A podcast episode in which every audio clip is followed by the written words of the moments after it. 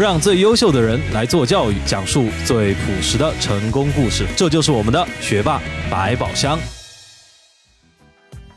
大家好，欢迎来到我们本周的学霸百宝箱，我是队长。今天我们给大家带来了一份礼物——三好专业课。那么什么是三好专业课呢？下面我就来给大家解析一二，好懂、好用、好专业。大家好，欢迎来到我们的三好。专业课火爆的金融真的是一个好就业的专业吗？冷门的农学就业前景真的是一片惨淡吗？光鲜的法学真的能成就你大律师的梦吗？同时，学计算机是否可以成为年薪几十万的程序员？选医学是否等于一辈子捧着摔不碎的金饭碗？读小语种又是否真的只是学习语言这么简单？这些问题不弄清，可能浪费学生四年的大学时光，甚至耽误整个职业生涯。这是四倍于复读一个高三的痛苦。那么，如何解决？我们三好专业课全程为您解答。什么是三好专业课？俗话说，人怕入错行。想有一个好的事业发展，就得选对行业。要选对行业，就得选好对口专业和学校。要选好对口专业和学校，就得选对高中的课程，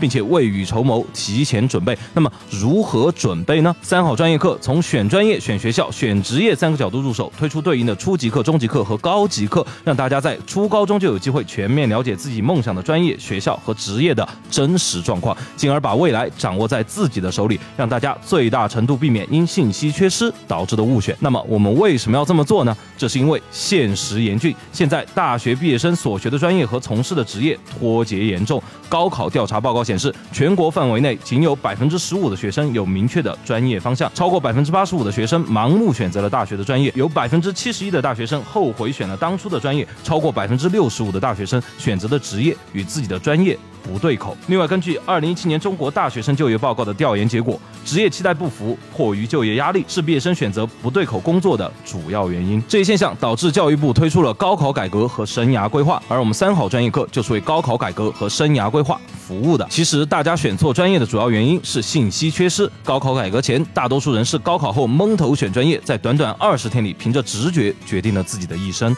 高考改革后，很多同学凭难易选课，凭好恶选科，结果白白错。错失了好学校、好专业。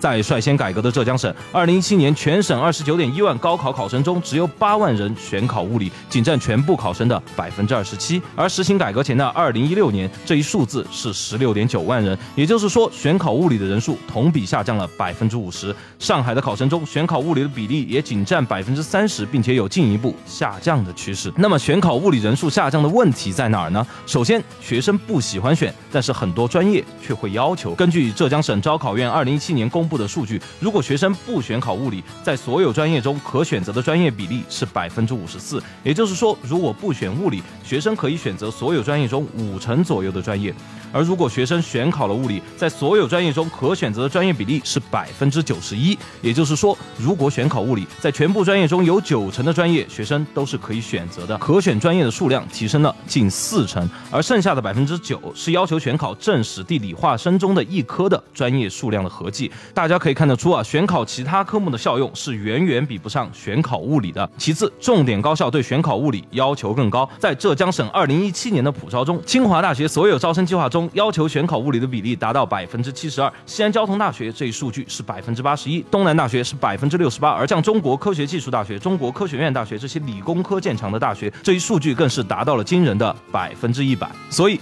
在高考已经改革和将要改革的省份，您真的完全了解怎么帮助孩子选择高中的课程？真的深刻的调研过那些所谓的火爆专业的就业前景？真的长远的规划过孩子的职业发展吗？如果您还没来得及做这些，不要紧。为了不让大家浪费自己的分数和时光，不挥霍自己的能力和精力，我们三好专业课会帮助大家三位一体的串联起高中选课、高考选校选专业、大学选职业的路径。那么三好专业课究竟好在哪儿呢？第一。是好懂，课程设计因需质疑，初级课讲专业，中级课讲学校，高级课讲职业，深入浅出，脉络清晰连贯，一气呵成，让您从上帝视角轻松规划孩子的一生。第二是好用，首先课程省时省力，五分钟入门，十分钟进阶，二十分钟精通，中国没有第二家。其次课程价格合理，最低五元一节，两听可乐的价钱就可以换取关于未来的宝。贵信息。第三是专业课程的内容非常权威，每个数据都来自升学辅导专家的内部资料库，每个案例都是高校毕业生的真实经历，每个行业都有行业精英的现身说法，每段课程都有最优秀的毕业生、教师和行业团队审核画押。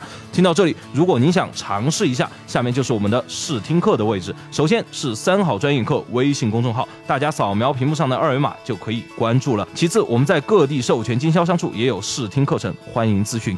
好懂、好用、好专业，我们期待您的到来。接下来，我们为大家送上三好专业课试听课法学初级课的音频课程。如果大家想收看完整版的视频课程，可以关注微信公众号“三好专业课”，就可以找到法学免费试听课了。好懂、好用、好专业，大家好，欢迎来到我们的三好专业课。今天我们要跟大家聊的专业是法学。说到法学，大家的第一联想可能就是律师、律师、律师和律师，但其实律师只是法学大海中很小的一个分支。那么，到底什么是法学呢？说简单一点，法学就是研究法律的学科，在这个过程中催生了很多职业，律师就是其中之一。那么我们到底为什么学法学呢？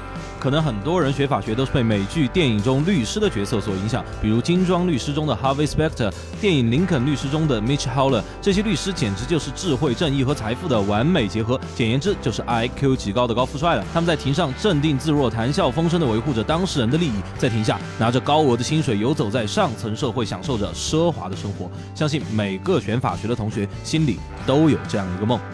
但现实真的是这样吗？是也不是。说是是因为法学可以学到很多牛哄哄的课程，大大提升自己的实力和素质。说不是，是因为法学的就业前景远远没有我们想象的那么美好乐观。那么法学到底适合你吗？我们就先来说一说法学厉害的课程设置。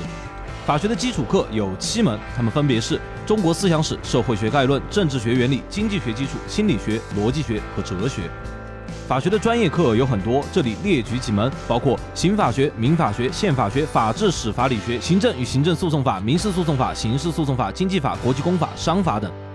通过课程的设置，大家可以看出，法学是一门非常偏文的学科，大学考试也涉及到大量的精确记忆，因此不擅长文字记忆的同学，我们不建议报考法学专业。总之，法学的课程学完之后呢，可以极大的提升我们的逻辑能力、文字处理能力和对法律条文的理解。那么接下来我们就来聊聊法学残酷的就业状况。首先就是一个坏消息，法学专业的学生不是毕业就能当律师的哟，还需要通过国家统一的司法考试，其难度堪称最难国考之一，通过率每年只有百分之十五上下。法学有下面几个主要职业方向可以选择。第一个方向就是我们魂牵梦绕的律师了，但并不是所有律师都像我们想的那么光鲜，不同律师的收入差异巨大。顶尖律师年收入上千万不成问题，但大部分小律师和见习律师年收入可能只有区区的几万元。所以在职业生涯的前期，律师的经济压力是非常的大的。第二个方向是公务员，主要包括检察官和法官，这当然就是为人民服务的方向了。公务员薪资的增长空间当然也远远及不上律师。第三个方向是公司法务，也就是专门处理企业所涉及的法律事务的方向。这个方向对经验有一定的要求，另外收入的多少跟我们所在的公司也有很大的关系。那么最后，在不考虑专业性的情况下呢，法学专业的毕业生还有其他很多出路，包括会计师、审计师、HR、司法鉴定等等。有法律背景的毕业生在各行各业都还是很受欢迎的。讲到这里，又要给大家泼冷水了。虽然法学出路很广，但近几年出现一个很奇怪的现象，那就是报考火热，就业受冷。法学一直是文科最火爆的专业之一，但由于近年来开设法学的学校增多啊，从二零零二年开始，法学本科毕业生就业率一直低于全国平均水平，所以毕业就失业，在法学这个专业里，绝不是一句骇人听闻的话。那么，如果各位听完上面的部分，在了解学习法学的艰苦和毕业后就业的惨痛现实后，还愿意继续修习法学的话呢？那么下面就是各位应该参研的学校了。法学院校实力不俗的不少，我们挑选了二十四所，把它们分为了以下三个梯队。第一梯队，也就是最好的法学院校，有七所，它们分别是北京大学、中国人民大学、中国政法大学、清华大学、上海交通大学、复旦大学、武汉大学。第二梯队，也就是实力稍弱于第一梯队的院校有九所，他们分别是吉林大学、南京大学、华东政法大学、对外经贸大学、西南政法大学、中南财经政法大学、中山大学、南开大学、厦门大学。